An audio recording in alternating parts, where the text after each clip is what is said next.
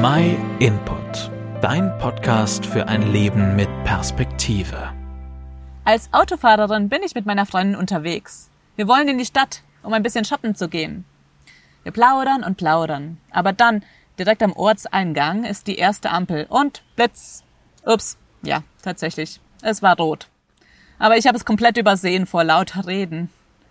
Einige Zeit später kommt dann ein saftiger Bußgeldbescheid und ein paar Punkte hat mich das Ganze auch gekostet.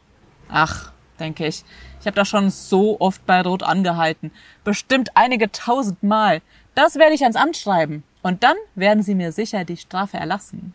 Sie müssen doch mein braves Beachten der Regeln aufrechnen, gegen dieses eine Mal, wo ich mich mal einmal nicht an die Verkehrsregeln gehalten habe. Richtig oder falsch? Klar, wir wissen alle, dass das falsch ist. Das Gesetz wurde einmal übertreten und das wird auch bestraft, egal wie oft ich sonst korrekt gefahren bin. Vielleicht bin ich immer fehlerfrei gefahren, habe mich freundlich anderen Verkehrsteilnehmern gegenüber verhalten, aber wenn ich auch nur ein einziges Mal die Regeln übertrete, dann bin ich ja trotzdem schuldig. Da interessiert es nicht, wie toll ich in der Vergangenheit gefahren bin. Mal eine andere Sache. Wie ist es, wenn wir nach unserem Tod einmal vor Gott stehen? Können wir da vielleicht versuchen, unsere richtigen, guten Taten gegen unsere Verfehlungen aufwiegen zu lassen?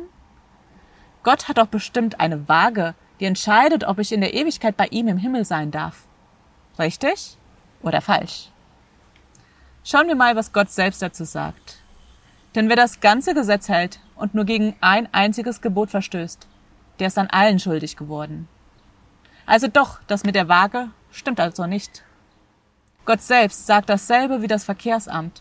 Wer ein Gesetz Gottes, nur ein einziges der zehn Gebote übertritt, der ist schuldig.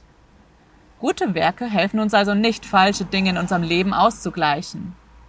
Welche Möglichkeiten haben wir denn dann, von Gott angenommen zu werden? Die Bibel ist da ganz klar. Wir selbst können gar nichts tun, um von Gott angenommen zu werden. Aber deswegen ist Jesus Christus gekommen.